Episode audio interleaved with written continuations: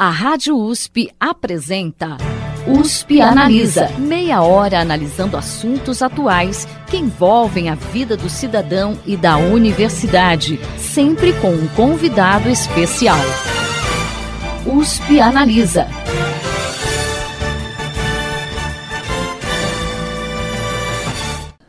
Acesso à cultura tem impacto em diversas áreas da vida de um cidadão e é tão importante que está garantido pela Constituição brasileira. Apesar disso, o meio artístico e cultural tem sido alvo constante de críticas por alguns setores da sociedade e até mesmo pelo próprio governo, principalmente quando o tema é o financiamento público de projetos culturais para que você, ouvinte, entenda melhor a importância da cultura em nosso dia a dia e também como funciona o financiamento desses projetos culturais, o USP Analisa vai discutir esse tema em dois programas, com a participação do professor da Faculdade de Economia, Administração e Contabilidade de Ribeirão Preto da USP e também presidente do Conselho Municipal de Cultura de Ribeirão Preto, João Luiz Passador, e da coordenadora de projetos na Associação Pro Esporte e Cultura, Mariana Souza. Sejam bem-vindos ao USP Analisa. Nós que agradecemos o convite. Por que, que o incentivo a projetos culturais é importante, pensando no contexto da sociedade, e que retornos ele traz para o cidadão? Essa é uma, de fato é uma longa conversa. Né? A, existe uma tendência já meio antiga né, de achar que o que é importante é aquilo que é tangível, o que é mensurável economicamente. Né? Então, eu tive aqui uma, um relacionamento razoavelmente longo com um professor da Universidade de Rotterdam, chamado Ario Klammer, um especialista na área de economia da cultura, e ele fazia um exercício bastante interessante. Ele dizia assim, olha, pense na diferença entre uh, house e home, é a diferença entre casa e lar. Casa é aquilo que você consegue medir, quantidade de tijolos, cimento, ferragens, madeiras.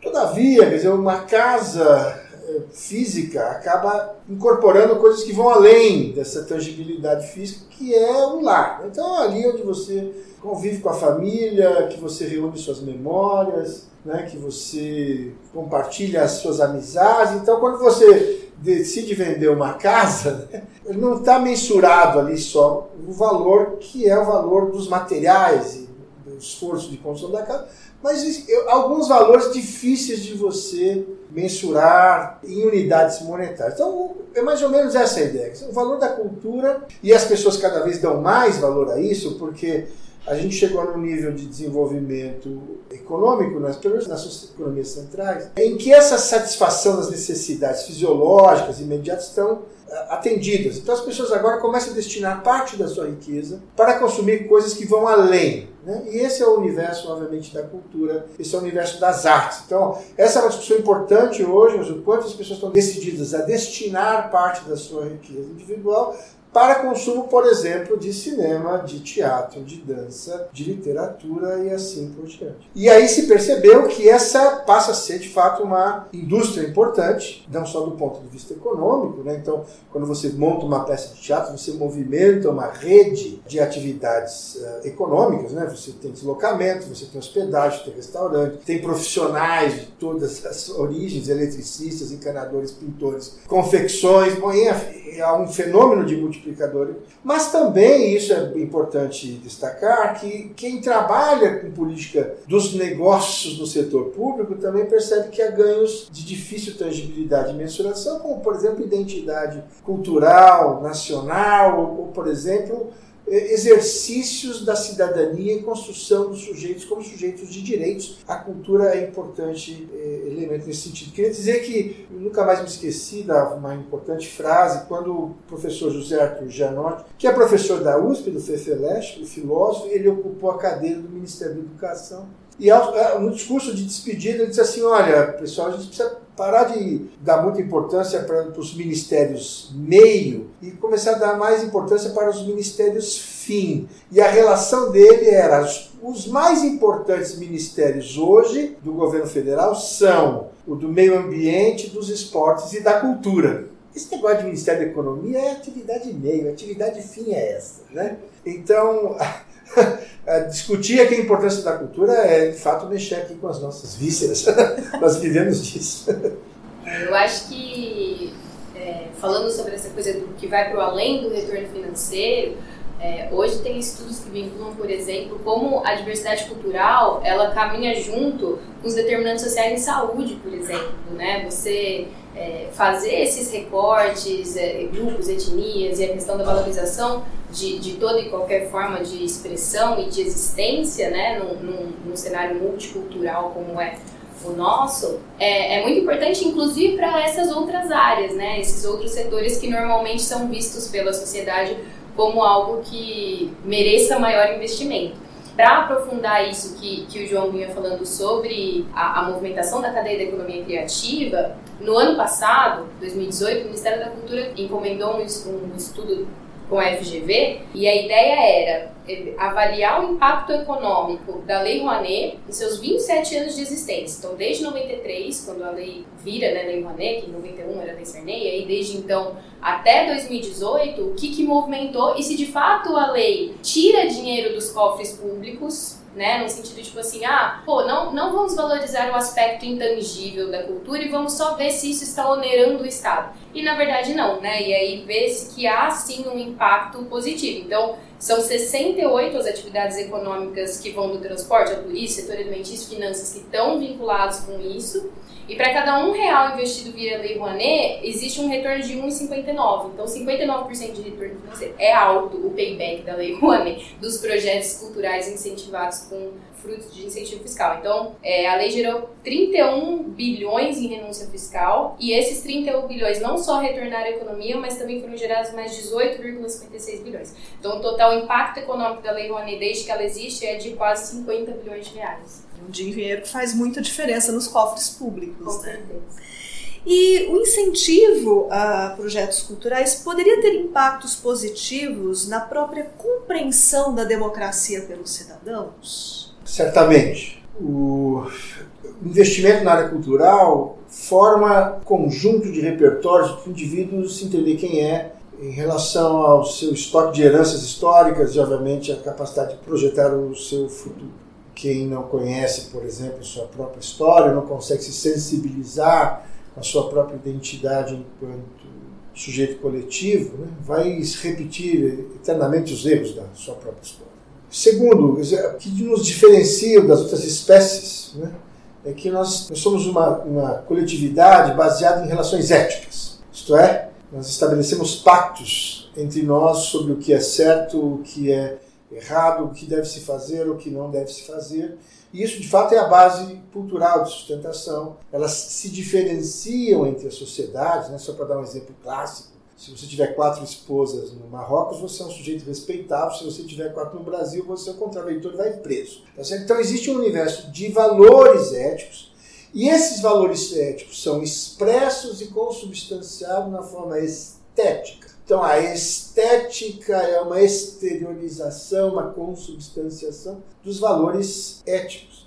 Então, você constrói uma sociedade nos seus valores culturais básicos e elementares nessa prática dos seus valores culturais. Né?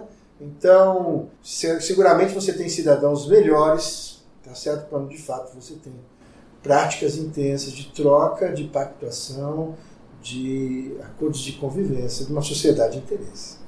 Eu acho que, para complementar isso, né, indo mais assim, especificamente na sua pergunta, por que o incentivo a projetos? Por que o investimento em projetos? Né? Porque, para além do, do, vamos dizer assim, óbvio, pelo menos para nós, de que deve haver investimento público no setor cultural, por que fazer isso via projetos e não o próprio governo definindo o que deve ou não ser executado nessa seara cultural? É, e aí, começar dizendo que a lógica do incentivo fiscal para projetos culturais, ela não nasce no Brasil, isso não é uma coisa nossa, né? Então, é, muitos países no mundo utilizam-se dessa modalidade.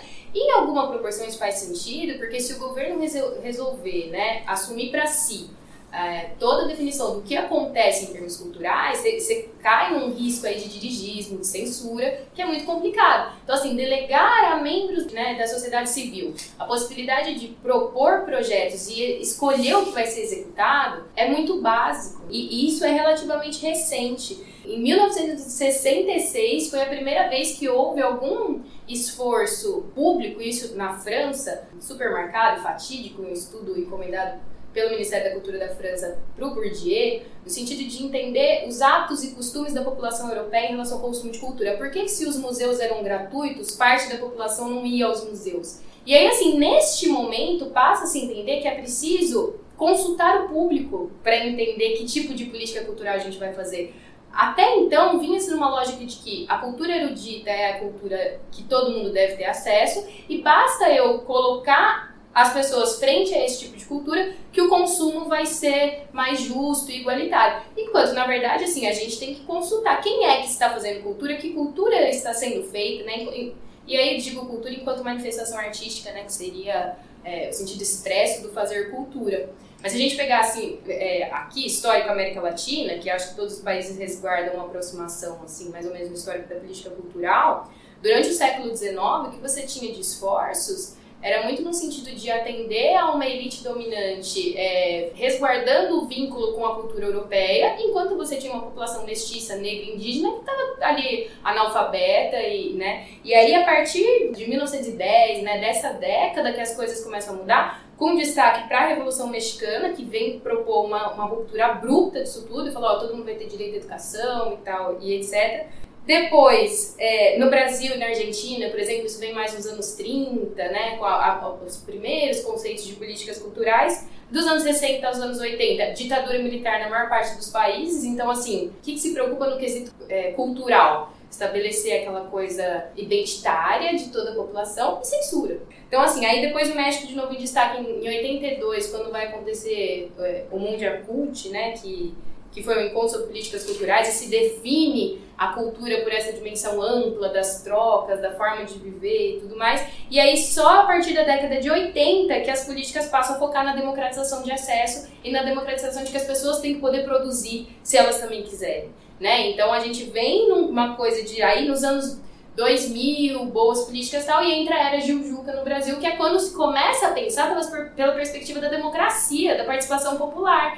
Então, as câmaras setoriais, conferências municipais e estaduais, a definição do Sistema Nacional de Cultura, o programa Cultura Viva, que é o que a gente tem de mais participativo, né, em termos de... Então, assim, é, como que você vincula a questão da democracia com a pauta cultural, no sentido de não impor o que é a cultura que tem que ser seguida, mas no sentido de fazer a população participar disso e, e, e os projetos, de alguma forma, por mais falhas que existam no, no, no incentivo fiscal a projetos culturais, possibilitam essa democratização, possibilitam que as pessoas possam participar da construção da política pública. Queria aproveitar esse teu comentário, Mariana. Recentemente a gente teve um decreto do presidente Jair Bolsonaro mudando o funcionamento e a composição do Conselho Nacional de Política Pública, que é um órgão instituído pela Constituição Federal, que hoje está ligado ao Ministério da Cidadania e é responsável por propor a formulação de políticas públicas na área da cultura e que tem participação também de alguns segmentos da sociedade. Queria saber a avaliação de vocês sobre essa mudança, né? E de uma forma geral aí sobre a visão do atual governo em relação à política cultural. Bom, o que falar sobre conselhos, né, no, no atual governo? Tudo que vem sendo construído num sentido de, de barrar a participação democrática, né? Então, assim, quanto menos conselhos, menos participação social. Então, é, é, muito claro, né? Veio com um discurso de que, assim, olha, isso é para tornar o colegiado mais ágil e mais eficiente, mas, assim, quais são as mudanças? Acaba com a eleição dos membros, que passam a ser designados, e aí o conselho não é mais um órgão consultivo, mas ele tem caráter deliberativo. Ao contrário. Ele deixa de ser deliberativo e passa, a ser, um órgão de caráter consultivo. Isso é reduzir a democracia, né? do meu ponto de vista, como todos os conselhos. Isso não é específico para a área de cultura. Isso foi feito, né? Desde que o, o, o, o, atual presidente assumiu, acabar com conselhos e acabar com o poder dos conselhos. Para mim é uma lástima. E passa também pela extinção do Ministério da Cultura, então, né, professor? Está é, justamente na contramão do que se sugeriu o Genote. Né? É, eu acho que a gente está passando por um período estranho mesmo. O único consolo é que não é um fenômeno exclusivamente brasileiro, né? é um fenômeno de caráter mundial. A gente talvez tenha aí um movimento pendular mesmo de diminuição das dos valores eh, e sentimentos republicanos e democráticos. Né? Mas eu acho que rapidamente esse pêndulo volta, eh, acho não demora muito, a gente volta de novo né, a balançar para o, para o outro lado, talvez até com mais intensidade, porque vai se perceber os equívocos né, e as perdas que você tem é, em relação a isso. Então, ah, por mais que você tenha dificuldades e idiosincrasias na condução né, da democracia, que é, um, é o pior dos regimes, exceto os outros. Né? Isso é uma frase antiga. Né? Dizer, uh, temos dificuldades na gestão, a participação gera, em geral, muito conflito, muitos desafetos. Mas é, ainda assim é muito melhor do que você achar que tem alguém que tenha a verdade definitiva e, e eterna né? sobre sobre as coisas. O mundo caminha de fato na, na, nos caminhos do caos, não que o caos seja uma desordem, mas é uma outra ordem do que essa da previsibilidade cartesiana, especialmente no mundo da arte, que se pressupõe liberdade, criatividade, di, dimensões que não escapam dessa tentativa sempre muito tentadora do controle, que passa pelas questões de censura, passa pelas questões de, de dizer quem é que vai dizer o que, que é belo, o que não é, o que merece ser reproduzido. Não, isso a gente está vivendo cotidianamente. Tivemos até um caso recente sobre a tentativa de sequestrar livros tá certo no Rio de Janeiro e não faz isso menor. Aliás, acabou produzindo um efeito contrário que se vendeu rapidamente trazer toda a edição que estava lá à disposição. Mas a esperança é essa, né? Que a gente não que é assim, que seja mais um ciclo de aprendizagem e que as pessoas voltem a valorizar com mais intensidade os valores democráticos nas relações da construção de uma sociedade como é a nossa. E recentemente também a gente teve outra polêmica envolvendo declarações do presidente de integrantes do governo federal que atingiu a Agência Nacional do Cinema, Ancine. Queria saber de vocês, vocês já comentaram um pouquinho, mas de uma forma mais geral, qual é a importância do setor audiovisual para a cultura e economia do país e que consequências uma interferência é, do governo na Ancine podem gerar no longo prazo? Olha, é, acho que o mundo inteiro uh, se organiza para, de certa forma, resistir à avalanche da indústria cinematográfica norte-americana. De fato, é de uma competência. É, mas para que o mundo não se torne uma homogeneidade, assim, chata, né? Quer dizer, ou que se destrua. Né? As, o, o que de fato está acontecendo. Tem língua sumindo, você tem manifestações culturais eu acho que a Ancine foi um projeto super, ainda é na verdade um projeto interessante, é, que veio substituir a Embrafilme, que tinha uma visão meio de domínio do Estado sobre a produção. Então a gente teve uma, uma época em que assim manifestações culturais eram era, a permissividade era seletiva. Então o que a Embrafilme financiava porno chanchada. Então o Brasil durante 25 anos financiou porno chanchada. Então, assim, como se na verdade o sexo fosse uma coisa permitida, mas conversa política não era permitida. Né? Então, eu acho que a Ancine veio, junto com a, Lei Rouanet, especificamente sobre o audiovisual, teve uma importância significativa. Eu reputo, eu, eu, isso até é uma experiência pessoal. Para mim, o renascimento do cinema brasileiro se dá com a Carlota Joaquim, né, da Carla Camurata. Isso foi em 95. Aí você tem 99, só para dar fazer alguns marcadores, né? Você tem a Central do Brasil, que é um filme premiadíssimo, né? Foi inclusive ao Oscar, né? Exatamente. E aí, quando você entra nos anos 2000, que já com um cenário um pouco mais favorável, aí você começa a ter alguns filmes que são campeões de bilheteria. Acho que o, o, dos filmes brasileiros, o que teve maior arrecadação histórica até hoje foi o Tropa de Elite 2 também filme reconhecido internacionalmente premiado. Todavia, quando você pega a massa consolidada de dados, né, entre aquilo que você faz como renúncia fiscal, como você faz, ou como você faz financiamento público direto, versus o total de arrecadação via bilheterias, as coisas meio que empatam. Né? Então, só exclusivamente sobre a ótica econômica, a Ancine não é de fato uma usina de dinheiro. E na verdade ela não está aí para ser isso mesmo. Os resultados não são esses. Quer dizer, até a gente fica feliz que ela empate um pouco né, entre, entre filmes bem-sucedidos comercialmente e outros nem tanto. Na, na, média, você consegue ter uma agência que. E aí você tem algumas coisas distorcidas também. Eu, o Tropa de Elite, na verdade, não é o campeão. O campeão de bilheteria são os Dez Mandamentos então, mas é, é um fenômeno curioso porque você tem aí também uma certa uma estratégia mercadológica ligada às igrejas evangélicas. Hoje faz uso dos mecanismos de incentivo fiscal para financiar as obras e o FSA, o Fundo Setorial do Audiovisual, ele é formado, ele se compõe pela arrecadação do Condecine, que é algo que incide apenas para as indústrias do setor audiovisual. Isso é brilhante. Né? É brilhante no sentido de que é sustentável. Quem paga o imposto ajuda a, a, a gerir quem está ali também fazendo algo assim. Então não, não tem um peso, um impacto para o resto da. Né? Como as pessoas falam, por exemplo, da Lei Rouanet, nossa, muito melhor seria é, reduzir a tributação para o empresário e aí não precisar, porque ele não é obrigado a investir cultura ou não, né? Mas assim, quando você tem o próprio setor sustentando a atividade do próprio setor, você tem algo que faz muito sentido também economicamente falando. O artigo 220 da Constituição proíbe toda e qualquer censura de natureza política, ideológica e artística.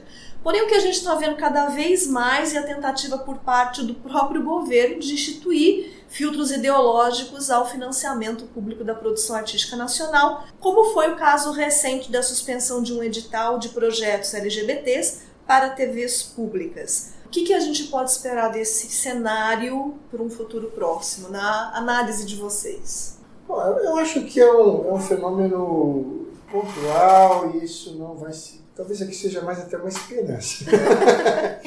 é, mas não faz o menor sentido. Né? Para pegar especificamente o caso do LGBT, a sociedade precisa entender tá certo, que o homossexualismo faz parte de projeto de humanidade você sempre vai ter uma porcentagem, aí, alguns que estudam dizem, de 10 a 15% da população ao longo da existência da humanidade, tá certo? sempre teve uma situação transgêneros, né? O que não significa que essas pessoas não mereçam ser pessoas, cidadãs, e, né, exercer seus direitos, né, ter de, de obrigações. E... Então não faz muito. Em determinadas sociedades é o contrário, né, certas famílias que têm. Eh, pessoas transgêneros, é como se fosse uma benção, porque algumas tribos na Polinésia, porque a, aquele sujeito que não vai, não é nenhum nem outro, não vai casar, mas vai ficar em casa, cuidar dos pais, e aí assim é prestigiado e festejado. Então é uma coisa muito sem sentido você querer fixar um, uma indisposição, né, e não olhar, não ter esse olhar de que a sociedade também tem uma, um, um universo de possibilidades de convivência. Então, eu acho que é um fenômeno pontual, né? a gente vai rever isso. Eu desafio qualquer pessoa no mundo a dizer que não tem ninguém na sua família, ou algum próximo, alguém no seu bairro, na sua vizinhança, que não, não seja da categoria LGBT. É um obscurantismo, é uma, um retrocesso. E não só isso, mas qualquer outra discussão. Né? Quer dizer, a Constituição não pode ser ofendida nesse sentido. E, obviamente, que as instituições precisam ser preservadas para corrigir tá certo? ações ou tentações nesse sentido. Eu acho que o Brasil vai conseguir sobreviver, suas instituições vão conseguir manter em pé tá certo? seus princípios constitucionais basilares vigentes. Bom, acho que nessa pergunta sua, duas, me abrem dois caminhos de resposta. Assim, primeiro, sobre a questão LGBT e segundo, sobre a questão da censura. Em relação à, à pauta LGBT, até João já, já falou, e, e também acho que não é algo pontual para a área da cultura, então teve esse edital. Também uma das mudanças lá do Conselho Nacional de Políticas Culturais também foi tirar a cadeira, de, de, que existia uma cadeira nesse sentido, né, para ser ocupado pela, pelo público LGBT. E assim, é um movimento, é um movimento e esse governo já deixou muito claro desde a época da campanha que era isso que ia ser feito. Então acho que a gente tem que se unir para tentar combater isso da forma como for possível, mas a gente tem que esperar. Eu, eu não tenho assim expectativas muito positivas até que esse mandato termine, de que as coisas sejam muito diferentes do que isso que ele vem fazendo. Mesma coisa em relação à censura, que também me preocupa, né? Então, por exemplo, a gente, a gente falou aqui da Ancine, mas a gente não falou da Funarte, que talvez seja ainda mais preocupante, essa coisa da nomeação, de colocar lá uma pessoa que entra e fala, agora eu vou fazer um colegiado de atores que apoiam o atual governo, porque é esse grupo que de alguma forma vai receber benefícios de um órgão público, né? A gente está falando de censura. A gente está falando de, de, de um enviesamento, né? Isso, ideologias predominantes que devem ser, né? Os próprios cortes das universidades públicas, né? Fica muito claro um viés ideológico no sentido de que assim, se não me apoia, não merece, né? O que é público. Então, como se fosse assim, o meu, o meu dinheiro, quando na verdade a gente está falando de dinheiro público. Então, acho que são duas questões bastante preocupantes e, e com a censura me preocupa mais. Eu não sei assim até que ponto a gente consegue se organizar no sentido de, de combater isso, né? Como, como a gente tem, por exemplo, o movimento LGBT já bastante consolidado e, e unido para tentar ir contra, né, isso tudo que vem sendo realizado. Para a gente finalizar, eu queria que vocês comentassem um pouquinho sobre o nosso cenário local, é, não só Ribeirão Preto, mas de repente até como o interior do estado como um todo, né? Em relação à situação da cultura, que a gente está batendo muito no cenário nacional, mas vamos trazer um pouquinho para o nosso cenário. Que análise vocês fazem da situação da cultura no interior paulista e principalmente em Ribeirão Preto? Olha, vivemos uma situação um pouco de. um pouco não, de muita penúria, né? Então, assim, como presidente né, do Conselho Municipal de Política Cultural, a gente até adota esse nome em função do próprio sistema. Né? Antes era, era Conselho Municipal de Cultura, mas a gente entrou no, sistema Gil, Juca. Né? quem faz, é, é, muito particular a Secretaria da Cultura, porque quem faz ação cultural não é a secretaria, são os agentes culturais. Então, quem faz cultura é o fotógrafo quem põe a mão na massa. O dançarino, isso. E essas pessoas não são funcionários da prefeitura. Há uma diferença, por exemplo, da Secretaria da Educação, que o professor, o diretor da escola, o faxineiro são funcionários da prefeitura e recebem seu salário. Então, assim, que, que precisa haver? Né? Um processo de disponibilidade de recursos, e esses recursos precisam ser discutidos né, pela sociedade para destinar. Essa é uma, é uma, na verdade, uma disputa pela escassez. Né? O que a gente está vivendo hoje não é nem a escassez, porque na verdade a gente não é zero. Né? Assim, tradicionalmente no Brasil, as pessoas optam pelo tangível, só para nos reportarmos aqui no início da conversa. E parece que se você tem dificuldade de ordem orçamentária, as primeiras coisas a sofrer são justamente, tradicionalmente, a participação percentual da cultura nos orçamentos municipais é muito modesta. E mesmo assim, elas são as primeiras a sofrer os cortes. Né? Então, o que a gente está tentando fazer, então, no, no, caso específico de Ribeirão e também de muitos municípios que a gente tem notícia, porque aqui no G-Public a gente trabalhou com um consórcio de municípios, um consórcio intermunicipal chamado Culturando, que envolve em torno de 20 municípios que tem, começaram a tentar fazer ações conjuntas. Uma das coisas que a gente fez foi justamente um curso de formação de agentes culturais, mas todo mundo sofre com isso. Né? Com alguns municípios com mais incentivo, outros menos, outros menos. Ah, alguns têm uma certa tradição na área cultural que resistem às mudanças, às mudanças de governo, mas todo mundo sofre de modo geral. Né? Ah, com essa falta de recursos e, e, e, com essa predileção dos governantes de se tem que cortar orçamento, a primeira coisa que ele corta é a área, área de cultura, porque na percepção desses governantes, do ponto de vista do impacto eleitoral, é o, é o mercado de votos, né? o peso da cultura em termos relativos é menor do que, por exemplo, uma secretaria de obras públicas ou de saúde, por exemplo. Né? O que é um equívoco. É, eu acho que tem uma, uma tradição também de vincular a pasta da cultura à educação, que poderia ser positiva, porque obviamente são setores que conversam, devem conversar entre si, e essa intersetorialidade é pode ser saudável se bem trabalhada, mas o que acontece na prática é, é especialmente municípios de pequeno porte, nem há né, uma secretaria específica para a pauta cultural e aí eu me lembro de, em um desses cursos, é, conversar com uma. Ela era diretora de cultura dentro de uma secretaria de educação. E a gente falando tal, e ela pensando como conseguir financiar as atividades culturais do município, porque a dotação da pasta era uma dotação da pasta educação mais cultura. Ela falou: 90% desse recurso a gente usa com transporte escolar. Do que sobrou, esse ano a gente usou para colocar ar-condicionado nas salas da secretaria. Então não tem dinheiro para cultura. Não é que assim eu tenho um pouquinho. Não tem. Porque a dotação que vai para a pasta primordialmente é usada com a educação, que, né, a princípio é muito mais valorizada do que a cultura. Então, existe uma, uma estrutura também que é, é complicada, né? Ribeirão Preto tem aprovado como lei o Sistema Municipal de Cultura. O que está faltando para a gente, a gente está com uma grande dificuldade de porque as chicanas burocráticas são imensas, é de aprovar a regulamentação do fundo, porque aí com o fundo você passa a ter recursos. Então aí o Conselho Municipal consegue decidir para onde destinar os recursos e quem decreta, é, é, na verdade a regulamentação do fundo se dá por decreto municipal e quem assina o decreto é o titular do Poder Executivo. E aí não chega, e, enfim, aí nós só teríamos uma outra longa discussão sobre, afinal de contas, por que que não. E, e, aí é importante, porque o fundo ele prevê uma série de origens desses recursos, por exemplo, as multas que o Ministério Público aplica a determinados termos de ajustamento de conduta, e aí assim, o promotor do Ministério Público consegue pegar essa multa, não consegue doar para a cultura, porque o fundo não está regulamentado. Mas estamos na luta como presidente do Conselho, acho que aí esse ano eu consigo tirar esse decreto. Vamos ver. Assim esperamos, professor. Bom, infelizmente nosso tempo chegou ao final.